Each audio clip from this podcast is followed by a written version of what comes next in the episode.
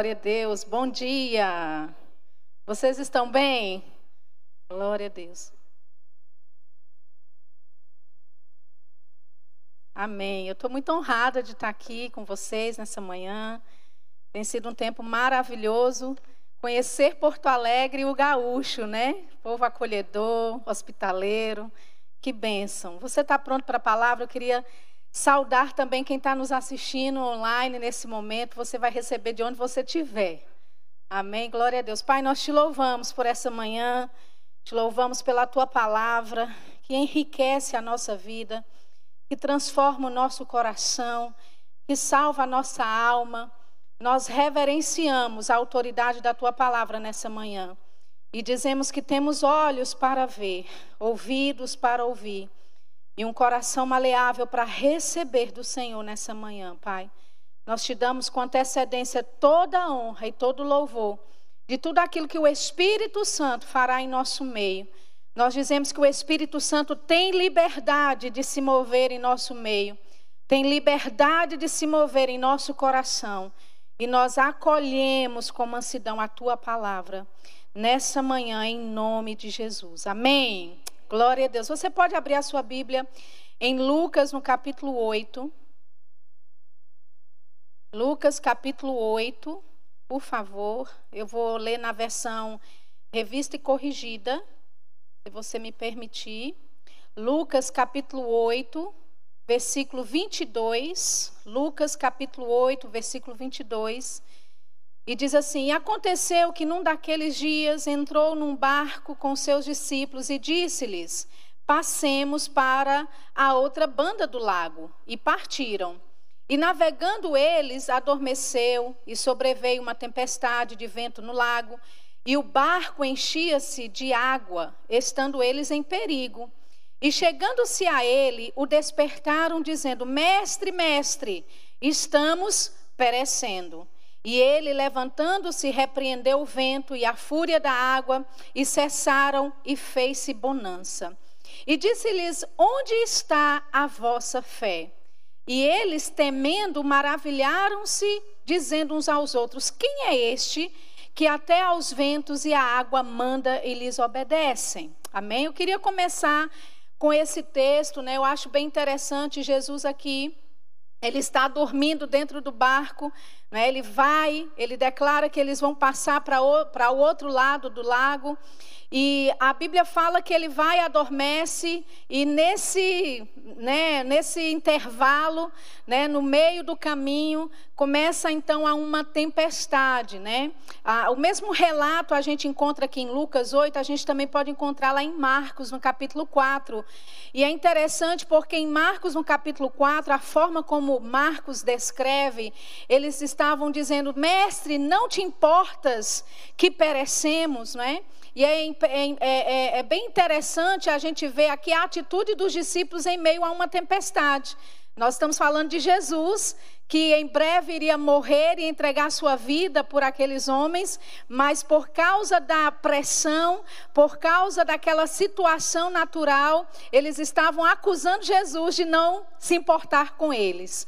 Não é interessante também aqui que a gente percebe Jesus perguntando onde é que está a vossa fé. Para Jesus perguntar onde é que estava a fé, significa que ele não encontrou fé ali. Amém?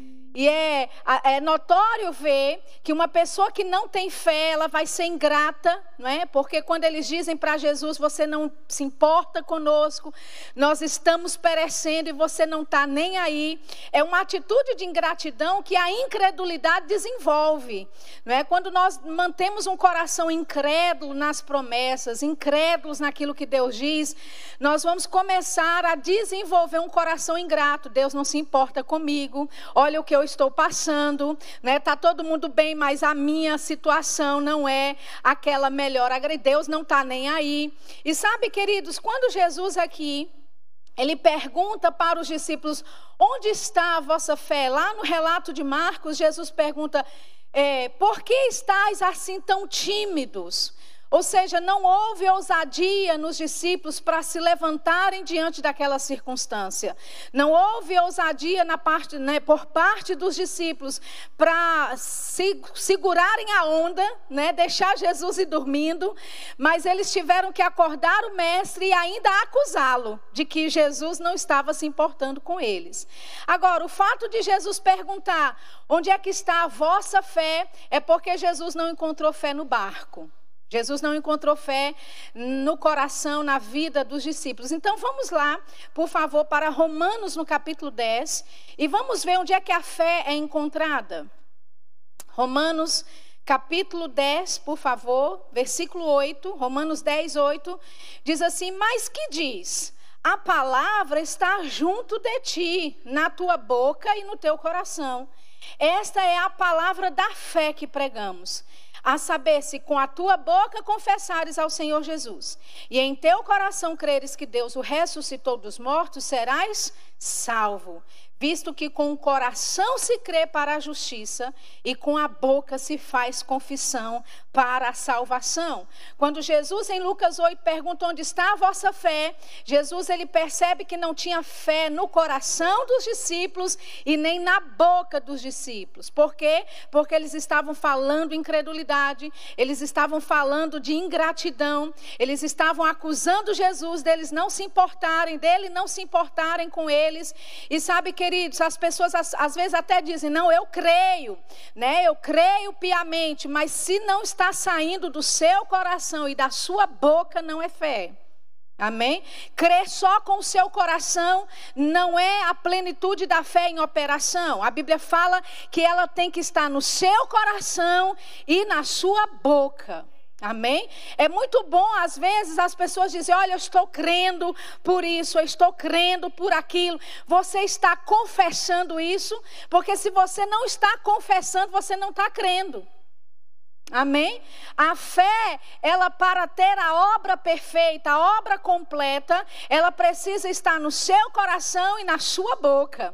A Bíblia diz: é com o coração que você crê para a justiça, e com a boca se faz confissão para a salvação. E essa palavra salvação aqui no grego, nós sabemos, o sozo, não é só salvação para a vida eterna, quando você chegar no céu, mas é preservação. Aleluia, é proteção, é saúde divina. Ou seja, em meio ao mundo em que nós vivemos, nós não vamos andar guiados por aquilo que está acontecendo exteriormente, mas eu posso fazer parte, não é, de um pacote de graça que o Senhor concedeu para a nossa vida, que é preservação, proteção, prosperidade. Aleluia. Salvação no sentido de livramento. Amém. Então, é aí que a fé é encontrada. E Jesus disse: Onde é que está a vossa fé? Eu não estou achando, porque neles não tinham fé no coração e tem, também não, não, não tinham na boca. E se pessoas dizem que elas creem de todo o coração, deveria então estar fluindo da sua boca, porque a boca fala do que o coração está cheio. Amém? Abra sua Bíblia, por favor, em Romanos, no capítulo 4 também. Romanos, capítulo 4. Aleluia. Romanos capítulo 4. Eu queria te mostrar uma definição da fé que eu encontrei aqui nesse versículo, que eu acho que é, é, é, muito bom a título de ensino, né? Eu tenho a direção nessa manhã de ensinar, de fluir mesmo no ensino e ser guiada pelo Espírito enquanto estou fazendo isso, né? É, Romanos, no capítulo 4, versículo 17, diz: Como está escrito, por pai de muitas nações te constituí, perante aquele no qual creu, a saber, Deus, o qual vivifica os mortos e chama as coisas que não são como se já fossem. Na versão revista e atualizada diz assim: que chama a existência as coisas que não existem. Amém? Então, é uma definição da fé que a gente pode usar. Fé é chamar à existência as coisas que não existem. E você pode ler esse versículo e você vai dizer: não, mas isso é Deus, é Ele que vivifica os mortos, não é? Mas você lembra, não é, da aliança que Deus tinha com Abraão? Você se lembra que quando o Senhor ele aparece para Abraão no capítulo 17, ele diz: olha, a partir de hoje não te chamarás mais Abrão, mas Abraão será o teu nome. Veja que Deus disse: é você que vai se chamar como eu estou te chamando. Então não foi Deus só que chamou Abraão, Abraão. Ele disse: Você vai se chamar Abraão a partir de hoje. E nós sabemos que Abraão significa o pai da multidão de nações. Então, Abraão teve que mudar o nome dele, ele teve que mudar e se encaixar e se alinhar com aquilo que Deus o chamava. E você sabe, Abraão, ele era um peregrino, ele, ele passava pelas terras, a caminho daquela terra que Deus iria mostrá-lo. Então, imagina Abraão chegando em uma nova civilização, colocando ali, armando o seu acampamento e indo conhecer os vizinhos. E ele chegava para o vizinho e dizia: Muito prazer, meu nome é pai da multidão de nações. Essa daqui é a mãe das nações. E os vizinhos olharem para ele e falar: Uau, você deve ter muitos filhos. Me apresente os seus filhos, as nações que já saíram de você. E Abraão teria que dizer: Você não está entendendo. Meu nome é Pai da multidão de nações. Esta é a mãe das nações. Você entende, querido? Que esse constrangimento de chamar à existência as coisas que não existem, o nosso pai na fé, Abraão, também passou. Ele teria talvez que explicar por que, que ele é pai da multidão de nações quando não tinha filho nenhum. E sabe, as pessoas, a sua família, os seus amigos, eles podem até criticar o estilo de vida e de fé que você vive. Mas sabe, não fique constrangido quando eles não entenderem o nível de fé que você está vivendo. Aleluia! Porque Deus, Ele chama as coisas que não são como se já fossem, Ele chama a existência as coisas que não existem, e Ele nos ordena fazer o mesmo. Aleluia. Nós não fomos uh, criados por Deus para viver falando aquilo que nós vemos. Porque se a gente fala aquilo que a gente vê, a gente não tem nenhuma diferença entre o ímpio. O ímpio também vai discernir o que ele está vendo. Mas nós fomos chamados para um estilo de vida que é superior a esse mundo natural. Aleluia. Ele nos chama para chamar a existência as coisas que não existem. Por quê? Porque Deus quer que você ande pela fé. Não existe nenhuma diferença de alguém chegar e dizer: "Ah, isso aqui é um púlpito, ele já está aqui". Amém? Mas quando você chama algo que não existe, aleluia, e você depende não, não de algo natural para isso vir à existência, mas você sabe que é a palavra de Deus que está operando, que está criando aquilo que não existe, aí a nossa fé está depositada no Senhor. Aleluia. Abra sua Bíblia em Hebreus no capítulo 11. Nós vamos trocar a palavra fé a título de ensino nessa manhã. Nós vamos trocar a palavra fé pela descrição ou definição que a gente acabou de aprender. Fé é chamar à existência as coisas que não existem. Então, em todos os versículos que a gente olhar na Bíblia hoje e a gente olhar a palavra fé, a gente vai trocar pela sua definição. Amém? Então, em Hebreus, no capítulo 1, no versículo 2, perdão, no versículo, é, Hebreus capítulo 11, versículo 1, Diz assim: ora, o chamar à existência as coisas que não existem é o firme fundamento das coisas que se esperam. Peraí. É a, e a prova das coisas que se não vê. Eu estava lendo o versículo errado, né? Versículo 1. Ora, o chamar à existência as coisas que não existem é o firme fundamento das coisas que se esperam e a prova das coisas que se não veem. Porque por ela que é a fé, ou seja, por ela pelo chamar à existência as coisas que não existem, os antigos alcançaram testemunho. Amém? Olha só o que diz o versículo 6. Ora, versículo 6, ora, sem chamar a existência as coisas que não existem, é impossível agradar a Deus. Aleluia. Amém? Deus estabeleceu um estilo de vida para mim e para você que está acima dos sentimentos, dos cinco sentidos deste mundo natural. Aleluia. Ele nos chamou para andarmos chamando à existência as coisas que não existem. Por quê? Porque ele te fez espírito falante, ele te fez autoridade sobre esta terra, e o fato de você não ter algo material nesse momento não diz quem você é, simplesmente coloca você em uma posição de autoridade para produzir, para criar o seu mundo e trazer aquilo que não existe. Aleluia. Amém? Olha só o que diz também no capítulo 10, versículo 38, Hebreus 10, 38. Ele diz: Mas o justo viverá. Vamos trocar a definição da palavra fé. Vamos lá? Mas o justo viverá, chamando à existência as coisas que não existem. Aleluia. Ele diz: e se ele recuar, a minha alma não terá prazer nele. Amém? É um estilo de vida que Deus estabeleceu para a minha vida e para a sua, e não tem como recuar disso.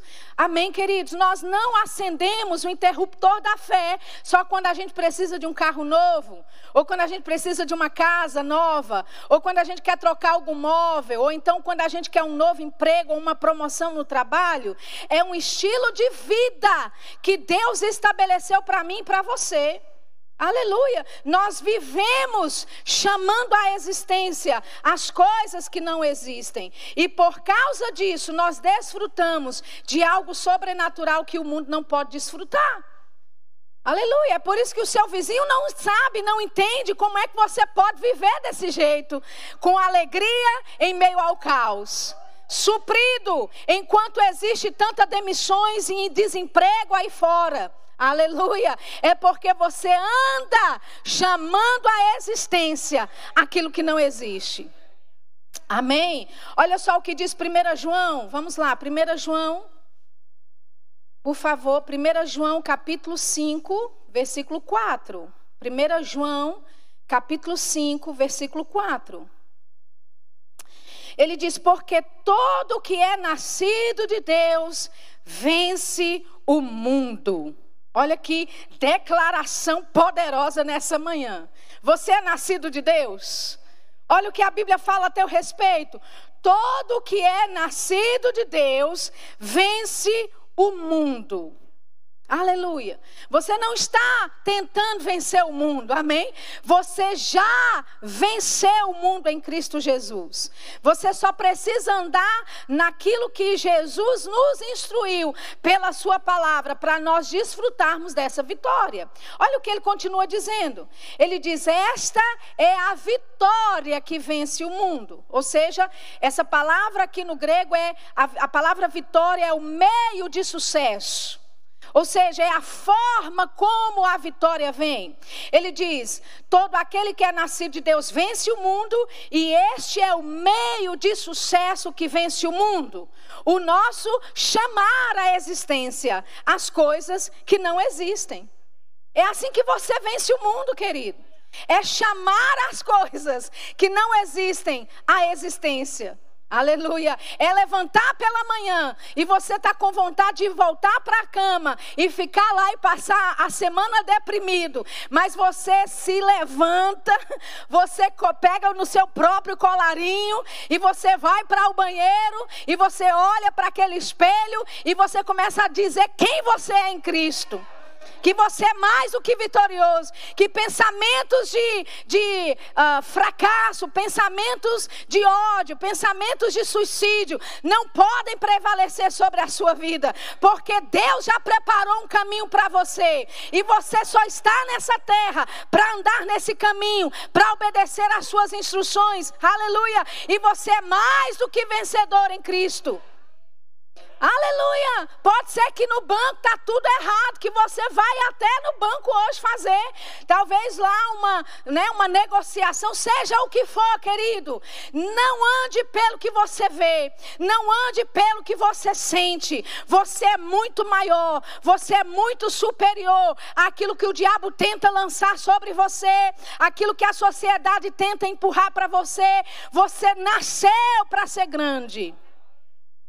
Aleluia. Como diz a minha amiga Rossana Lira, você nasceu para dar certo. Você entende? Você nasceu para dar certo. Um crente para fracassar tem que fazer muito malabarismo. Porque você tem a graça de Deus, querido. Você tem a ajuda do alto.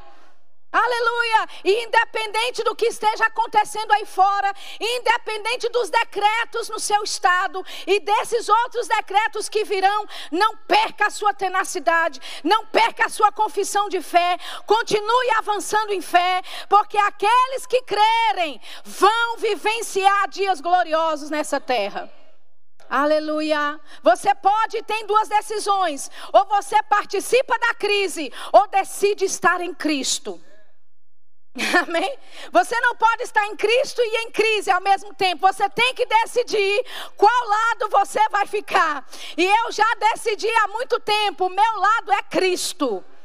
Eu triunfo em todas as áreas. Eu sou mais do que vencedor. Aleluia. Eu tenho provisão divina. Mas, Sheila, de onde vai vir essa minha provisão? Eu estava empregado e agora estou desempregado. Eu tinha um meio de sustento e agora não tenho mais. Ei, não coloque Deus dentro de uma caixinha, porque Ele pode fazer você prosperar. Ele pode trazer provisão para a tua vida de várias avenidas. Aleluia. Não limite Deus no agir dele, querido. Deus pode usar, inclusive, o teu inimigo para te beneficiar. Aquela pessoa que não ia com a tua cara, que, sabe, brigava com você na faculdade. De repente, um telefonema: Ei, rapaz, eu me lembrei de você. Eu estou querendo fazer um negócio estou aqui. Olha, eu preciso de alguém como você para conduzir o que eu preciso fazer. Aleluia! Amém? Espere coisas gloriosas da parte de Deus se manifestando na tua vida, querido. Porque quando você declara fé, quando você declara quem você é pela palavra de Deus, aleluia, pessoas vão começar a lembrar do teu nome. Aleluia, amém. Talvez você está procurando emprego e nada acontece, vai, mas vai ser no meio da pandemia que você vai encontrar o emprego dos sonhos com o salário dos sonhos. Mas, Shirley, isso é possível? Para aquele que crê. Para aquele que anda chamando à existência as coisas que não existem. Aleluia. Olha só o que diz 2 Coríntios. Abra lá comigo também, 2 Coríntios.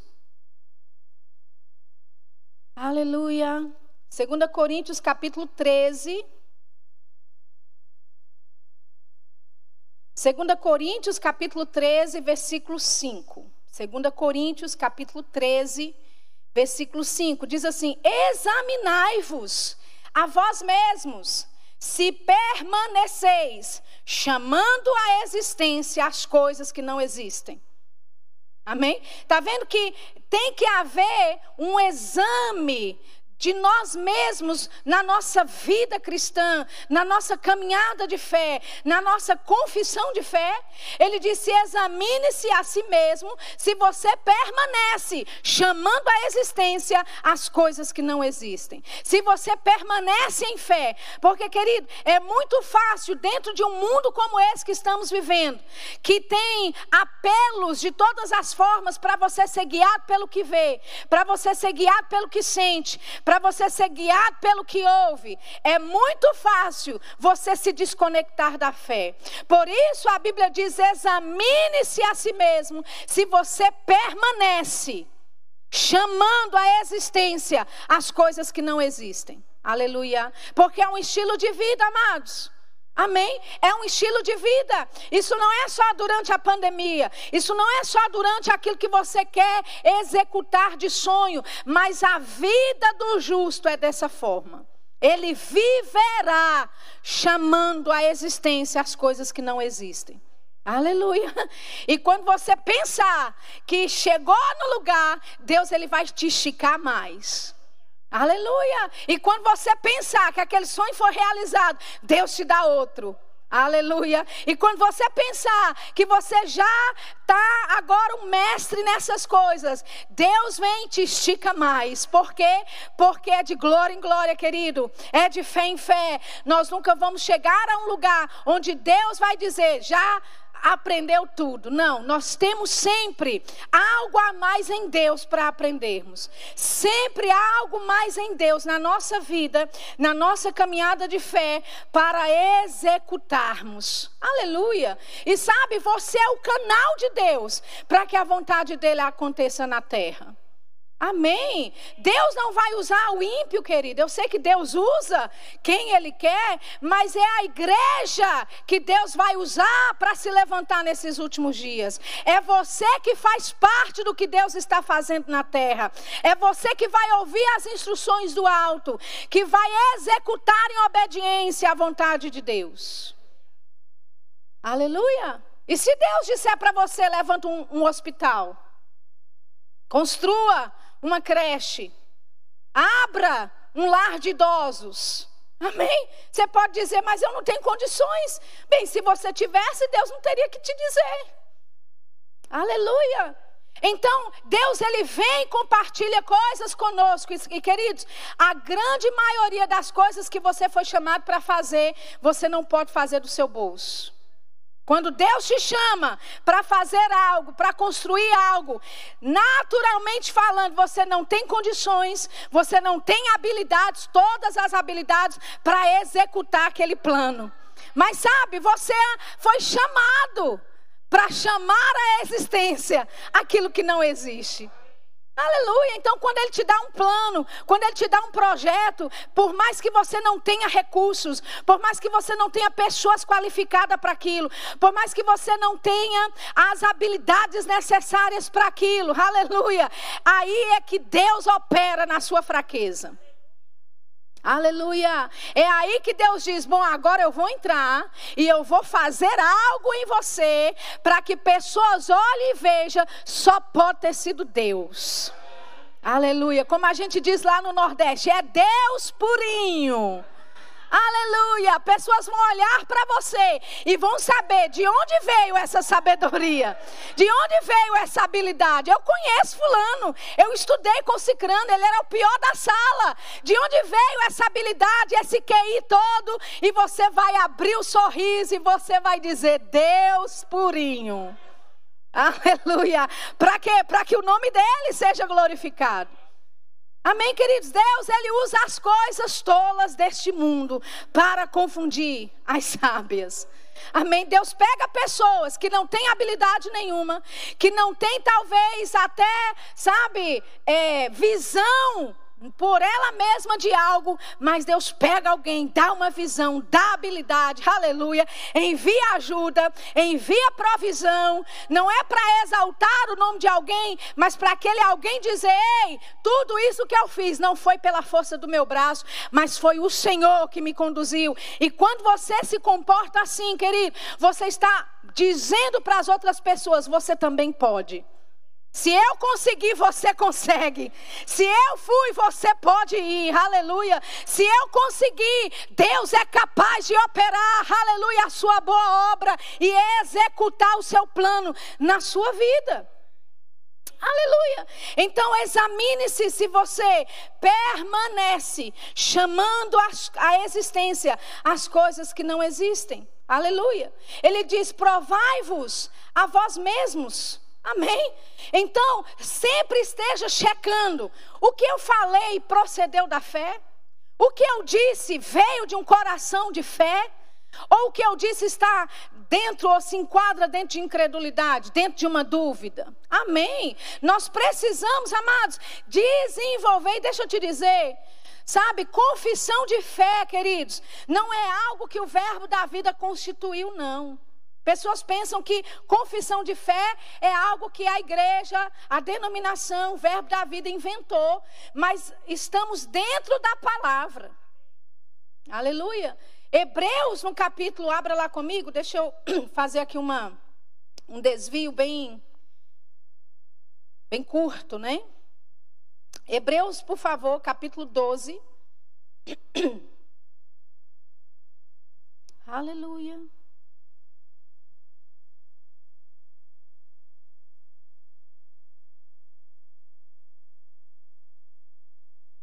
Perdão, Hebreus capítulo 3.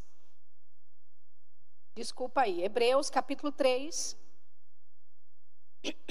Olha o que ele diz: pelo que irmãos santos, participantes da vocação celestial. Ele está falando com você. Amém? Nós somos irmãos santos e a Bíblia diz que nós somos participantes da vocação celestial. Ele diz: considerai, ou seja, olhai, observai com cuidado a Jesus Cristo, apóstolo e sumo sacerdote da nossa confissão. Amém? Então Jesus, ele é o apóstolo e o sumo sacerdote da nossa confissão. A Bíblia diz: olhe para ele, observe ele com cuidado, considere a Jesus, o apóstolo e sumo sacerdote da nossa confissão. Agora, por causa do tempo, a gente não pode debater muito em cima do sumo sacerdócio da confissão. Mas eu queria falar um pouquinho com você do apóstolo da nossa confissão. Então, o que é um apóstolo? Pela sua definição mais simples, um apóstolo é um enviado por Deus para estabelecer algo, estabelecer uma igreja, estabelecer uma doutrina, estabelecer uma visão da parte de Deus. Então, quando a Bíblia diz que Jesus ele é o apóstolo da nossa confissão, Jesus ele mesmo foi quem constituiu e estabeleceu a nossa confissão. Aleluia. De fé. Como é que ele fez isso? Veja bem, a Bíblia fala em João que o Verbo se fez carne e habitou entre nós. Então, a palavra de Deus, a palavra, ela veio e se materializou. Ela se tornou carne e habitou entre nós. E quando isso aconteceu, a palavra se materializando, ele diz que Jesus é o meu apóstolo, ele é o apóstolo da minha confissão, significa que Jesus, como palavra, se materializou, me dando um firme fundamento de que quando eu confesso a palavra, ela vai se materializar. Aleluia. Então eu tenho fundamento, certeza, segurança da parte de Deus que quando eu confesso a palavra, ela se materializa. Aleluia. Por quê? Porque Jesus é o meu apóstolo. Ele, como palavra, se materializou. Aleluia. Ele me deu esse fundamento. Você entende que não é algo que o verbo da vida prega, é palavra de Deus, querido. Aleluia. E você e eu, como cristãos, precisamos andar dentro dessa revelação para vivermos tudo aquilo que Deus projetou na nossa vida. Abra comigo em Isaías agora, Isaías 42. Aleluia. Olha só que interessante esse versículo. Isaías 42, versículo 22. Eu vou ler da revista corrigida, só porque dá mais uma traz aqui uma, umas palavras que encaixam bem com aquilo que nós estamos vivendo. Isaías 42, versículo 22. Diz assim: Mas este é um povo roubado e saqueado. Todos estão enlaçados em cavernas e escondidos nas casas. São postos por presa e ninguém há que os livre por despojo, e ninguém diz restitui. Amém? Então veja a situação. O povo estava sendo roubado, o povo estava sendo saqueado, eles estavam enlaçados em cavernas, escondidos nas casas, postos por presas, mas não havia ninguém que dizia restituição dessas coisas. Olha só o que o versículo 23 diz: Quem há entre vós que ouça isso? Quem eh, que atenda e ouça o que há de ser depois. Ou seja, existe um cenário em que o povo está sendo roubado, o povo está uh, sendo saqueado, o povo está em caverna, enlaçado, dentro das suas casas, com medo, eles são postos por presa. Mas quem é que vai falar o que vai ser depois disso? Quem é que vai se levantar com ousadia e vai dizer: Ei, isso não vai acontecer mais, basta a partir de hoje? Quem é que vai levantar e vai dizer: Ei, restituição?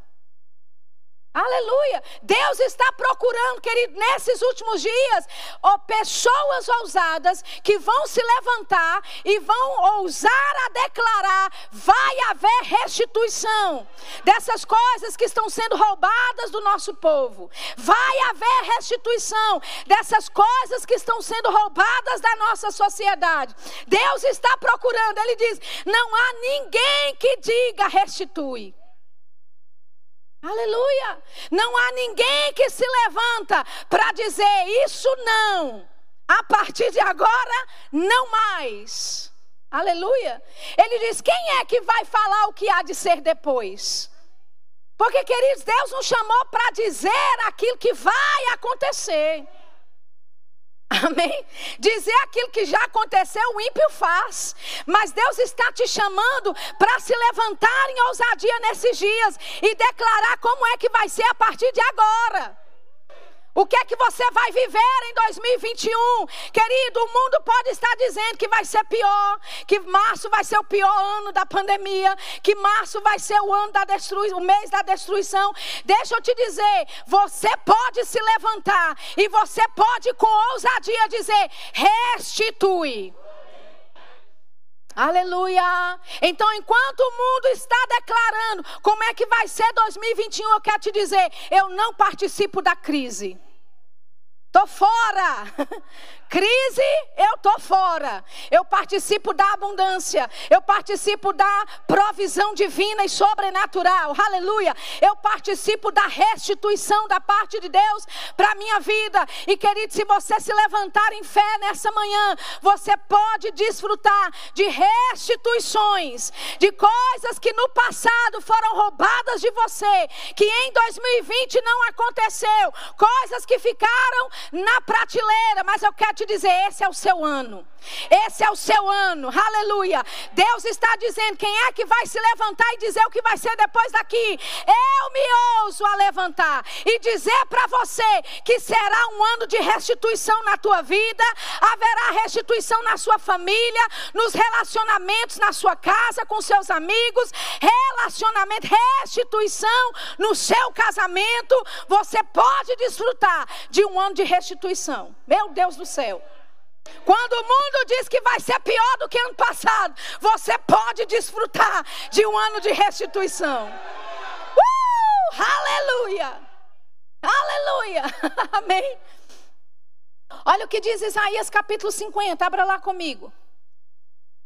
Oh, glória! Aleluia!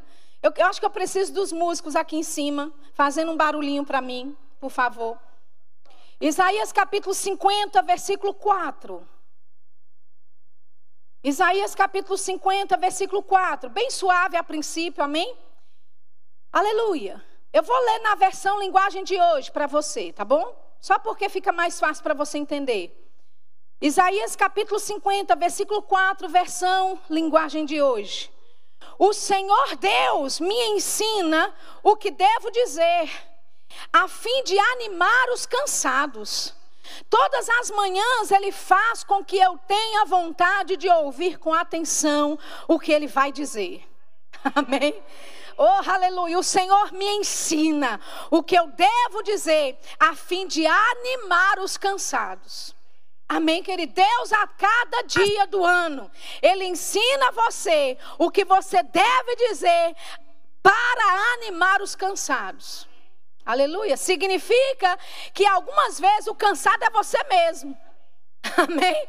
Mas como eu disse, você se pega pelo colarinho e você olha para o espelho e você começa a animar o cansado que está diante daquele espelho, naquele reflexo. E de repente, aleluia, você começa a falar e a engrandecer o Espírito Santo que habita em você, querido. E você começa a dizer, Pai, eu te dou graças, porque mesmo estando cansado, mesmo estando fadigado, mas existe um poder dentro de mim, aleluia. O Espírito Santo, aquele que ressuscitou a Jesus dos mortos, ele habita em mim e ele vivifica o meu corpo mortal, aleluia. Querido, no final desse versículo, você já está correndo dentro de casa. Amém? Porque é impossível você começar a meditar no poder da ressurreição e não ser ressurreto.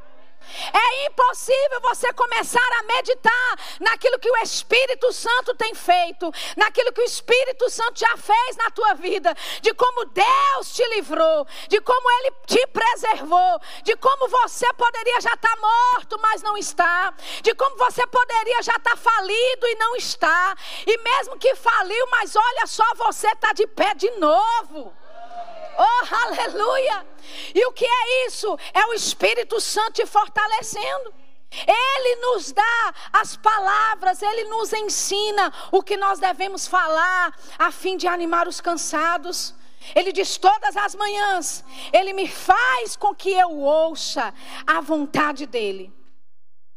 E que eu tenha vontade de ouvir. Sabe, querido, não é todo dia que você está afim de ler a Bíblia? Não é todo dia que você está afim de orar, mas você se pega pelo colarinho e você diz: carne, você ama, você ama ler a palavra. Aleluia, alma, você ama orar a Deus. Aleluia, você tem prazer na lei dele. Você tem prazer em fazer a vontade de Deus. Aleluia, o que é isso? Chamando a existência as coisas que não existem. Funciona para a sua vida de comunhão com o Senhor.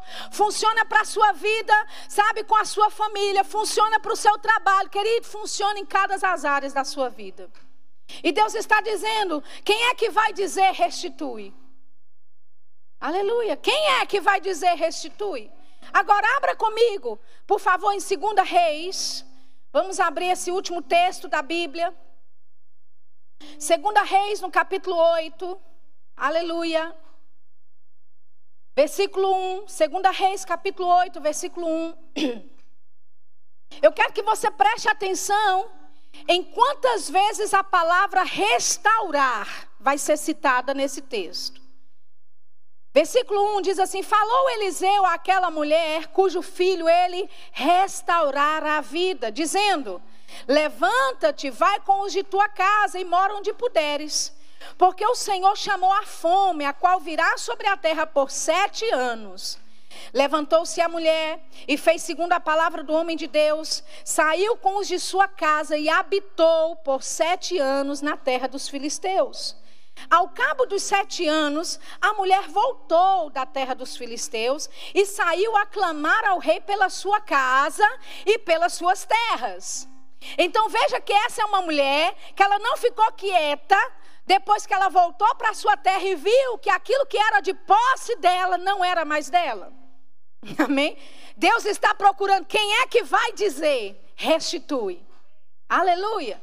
Nós sabemos que essa mulher, queridos, a sunamita, ela foi beneficiada com uma palavra por antecipação, uma palavra de Deus do profeta, que disse para ela: vai haver fome na terra, saia da terra, porque senão você vai perecer. Essa mulher que havia construído um quarto para o profeta. Aleluia. Essa mulher que tinha entrado em associação com a unção de Deus na vida dela, agora estava sendo beneficiada e não era a primeira vez, porque esse menino que ela recebeu por causa da associação dela com o profeta, você lembra? Ele estava deitado lá naquele quarto que ela fez para ele e ele disse: O que é que se pode fazer por essa mulher? E no final das contas, para diminuir o tempo aqui, ele disse: ano que vem, no tempo determinado, você vai ter um filho. Então, aquela associação com aquele homem de Deus, com a unção de Deus, trouxe para ela o que o dinheiro não podia comprar. Trouxe um filho que ela não podia ter. Mais tarde, quando esse menino acabou morrendo, a associação que ela tinha com a unção de Deus trouxe esse menino para a vida. E essa associação instrui ela a sair da terra por um tempo, por sete anos, porque vai haver destruição, vai haver fome. Então, depois dos sete anos, ela retorna para a terra dela. Só que quando ela chega, a Bíblia não é clara, mas ela não está de posse daquilo que é dela. Então, ela vai até o rei. Aleluia. Amém? Ela vai para quem resolve o problema. Aleluia. Ela vai dizer lá diante do rei: Ei, restitui. Deus está procurando quem vai dizer restitui. Aleluia. Entende? Aí ele fala. Versículo 3: Ao cabo dos sete anos, a mulher voltou da terra dos filisteus e saiu a clamar ao rei pela sua casa e pelas suas terras. Ora, o rei falava a Geazi, moço do homem de Deus, dizendo: Conta-me, peço-te, todas as grandes obras que Eliseu tem feito. Contava ele ao rei como Eliseu restaurara a vida a um morto quando a mulher cujo filho ele havia restaurado a vida clamou ao rei pela sua casa e pelas suas terras. Então disse Geazi: Ó oh, rei, meu senhor, esta é a mulher e este é o seu filho a quem Eliseu restaurou a vida. Amém? Olha que coisa interessante. O fato dela ter se posicionado e ido a quem poderia resolver o problema e chegar lá diante dela e dizer: restitui o que é meu. Oh, aleluia! Colocou essa mulher dentro de um tempo específico, onde Geazi estava dizendo para o rei a respeito dela. Então ele está conversando aqui com o rei. Essa mulher chega, pede a restituição. Eliseu olha e fala, é, Geazi olha e fala: Senhor, é ela a mulher que eu estou falando. Aleluia. Você entende, querido, que o seu posicionamento em declarar restituição para a tua vida vai te colocar no lugar certo, na hora certa, com as pessoas certas. Aleluia. A Bíblia fala então que o rei interrogou essa mulher e ela lhe contou tudo. Então o rei lhe deu um oficial dizendo: "Faze restituir-se-lhe tudo quanto era seu e todas as rendas do campo, desde o dia em que, em que deixou a terra até agora. Ou seja, o ato de ousadia dela, de ir buscar e declarar restituição em favor dela e da família, colocou ela dentro de um quadro em que ela estava no lugar certo, na hora certa, com a pessoa certa. E sabe de uma coisa? Quando Deus coloca você dentro de um quadro, com a pessoa certa, na hora certa, querido, deixa eu te dizer, as pessoas vão com a tua cara.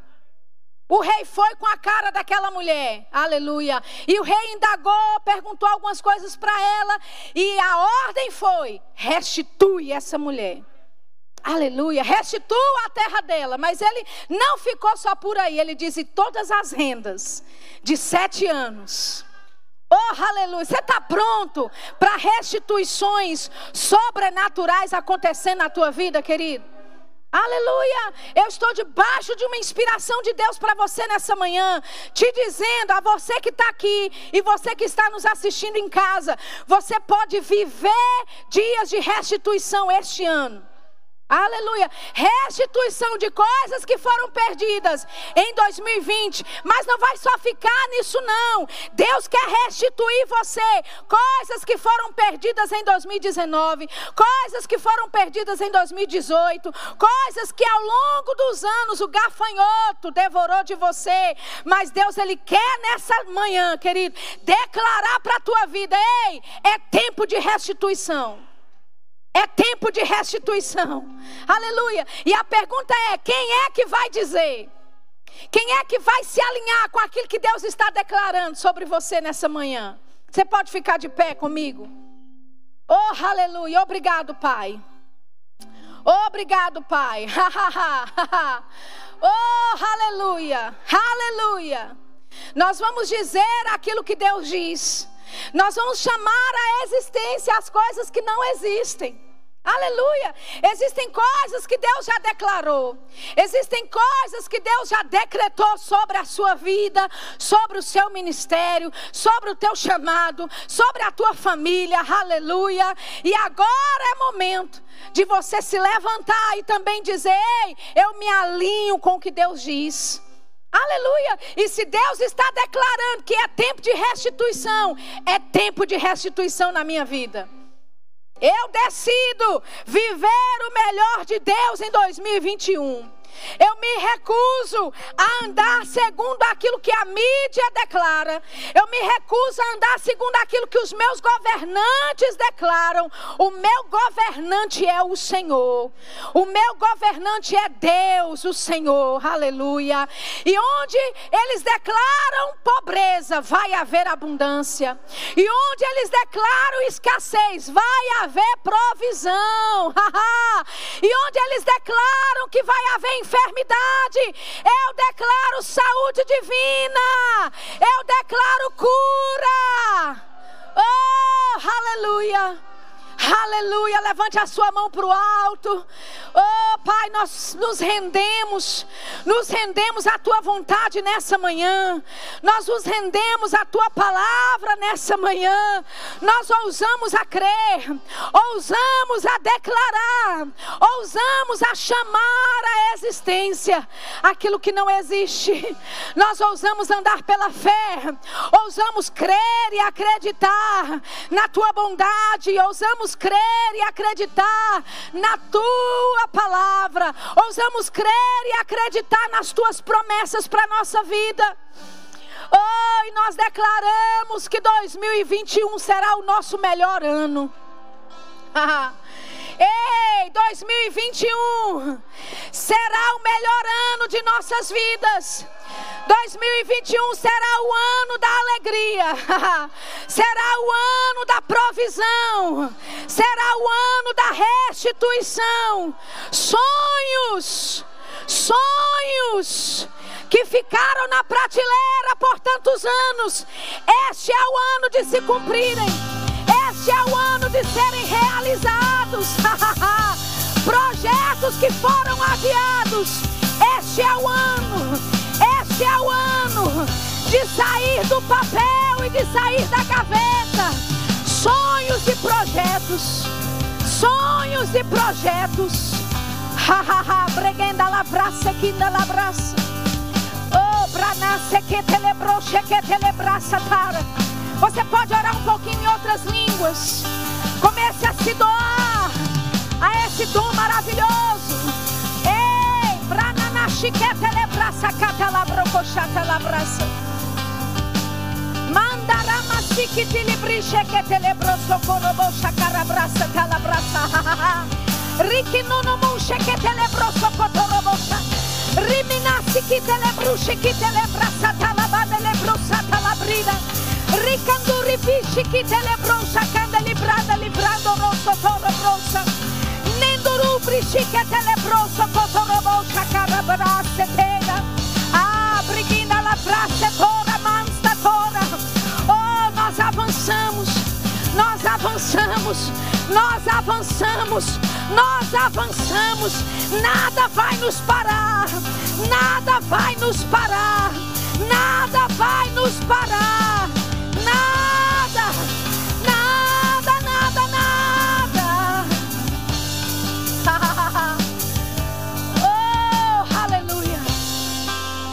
Aleluia.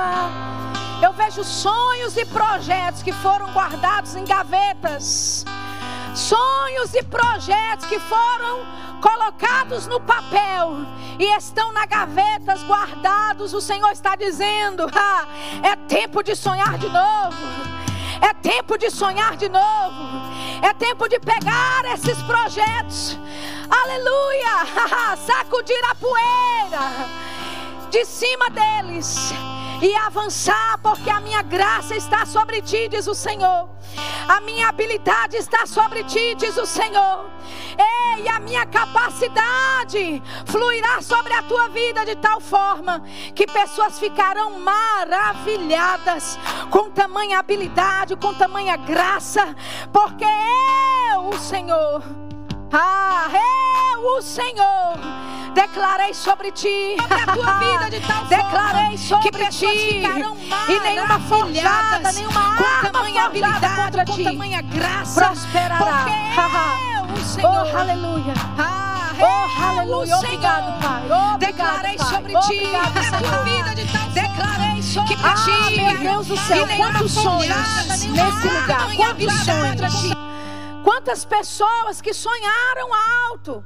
E você disse, mas meu Deus, o céu é muito alto, eu tenho que descer um pouquinho o nível. Deus está dizendo, não baixe o nível. Não desça de nível. Porque eu sou o Deus do impossível. Eu posso fazer e vou fazer. Aleluia, aleluia, aleluia. Oh, aleluia. Projetos. Projetos, nós chamamos a existência projetos, projetos desta igreja, projetos desta igreja se levantando mais e mais, a aceleração em projetos dessa igreja, a aceleração em projetos nessa igreja. Ah, Ah, vregenando roste bale vini stambro fore gisa, nentole brai de vure ganansta balande regiro, ripavlan stobore flanste lista landa ransto boregassa. Oh, haha, obrigado, Pai, obrigado por projetos individuais, projetos como igreja nesse lugar se cumprindo. Ah, nesse lugar se cumprindo, Pai. oh, um ano sobrenatural, um ano de graça, um ano de favor em comum, um ano de portas abertas. Em várias áreas, portas abertas. Esse lugar se cumpriu. Ah, o Senhor conduzindo, conduzindo todas as coisas. O Senhor instruindo em detalhes, fazendo acontecer. Ah, em pequenos detalhes. Porque o Senhor é Deus grande, mas o Senhor é Deus de detalhes também. E será assim como o Senhor, como o Senhor projetou, Pai. Oh, nós declaramos sobre os teus filhos nessa manhã sonhos e projetos cumpridos. Nós declaramos restituição sobre a vida deles, de coisas que foram perdidas ao longo dos anos. Restituição no casamento, restituição no amor e na paixão pelo outro. Nós declaramos restituição, Senhor, nos relacionamentos entre pais e filhos, filhos e pais. Nós declaramos restituição financeira, restituição na saúde, no corpo físico. Ah, coisas que ao longo dos meses foram acontecendo, foram sendo trazidos à tona no corpo físico dos teus filhos. Nós declaramos restituição de saúde divina na vida dos teus filhos. Em nome de Jesus. Em nome de Jesus, restituição, restituição. Ah, uh, restituição, restituição. Se ninguém há quem diz, restitui, aqui tem uma. Aqui existe alguém, aqui existe um povo. Aqui existe um povo que não ousa, Pai, que não fica intimidado, mas que ousa crer e a declarar. Ah, restituição, restituição, restituição, descendo do alto, restituição descendo, restituição vindo do alto para a tua vida.